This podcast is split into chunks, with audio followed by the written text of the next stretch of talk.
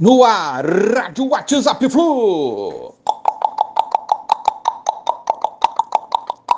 Bom dia, galera. Aça Tricolor, 7 de outubro de 2021. Tivemos um empate do Inter, a gente ultrapassaria. Tivemos um empate do Bragantino, empataríamos em pontos com eles, mas teríamos mais vitórias, 9 contra 8. Atlético Paranaense ganhou do Dragão, foi para 33 e nós, vencendo, iríamos a 35. Conclusão, estaríamos no G6. O Fortaleza, perdemos a chance, simplesmente isso, gente, perdemos a chance de encostar neles a um ponto deles, né? E eles com um jogo a mais. Hoje estamos a sete pontos do Fortaleza, que é o G4. Caímos para o G9, pois o Furacão acabou nos ultrapassando e subiu para o sétimo lugar. O estrago, então, ontem foi grande e doloroso.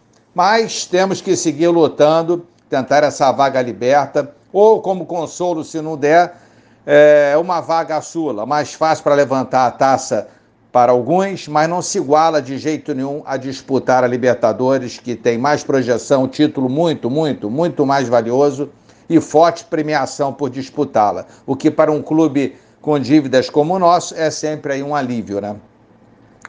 Agora vamos falar do Fortaleza. O Fortaleza é ruim? Claro que não, porque é, um time ruim não consegue se manter tanto tempo lá em cima, é o G4, é, tem um ótimo técnico, um esquema muito bom em que todos os jogadores, independente da sua qualidade técnica, sabem como segui-lo. Eles seguem à risca o esquema do técnico deles. E tem peças individuais boas sim, como o Crispim, que foi ontem foi um destaque no jogo, não só no jogo de ontem. Quem faz cartola sabe disso. Ele é um destaque, o Ederson é um outro destaque também do, do, do Fortaleza. Quem acompanha um pouco, pelo menos, sabe que eles têm também bons jogadores. Tem jogadores veteranos que vieram de outros clubes, sim, mas montaram um elenco bem razoável com um técnico e um esquema muito bom que, que aconteceu? Eles vieram com um esquema para anular nossas principais armas, o nosso desafogo ofensivo, o Caio Luiz Henrique, e conseguiram.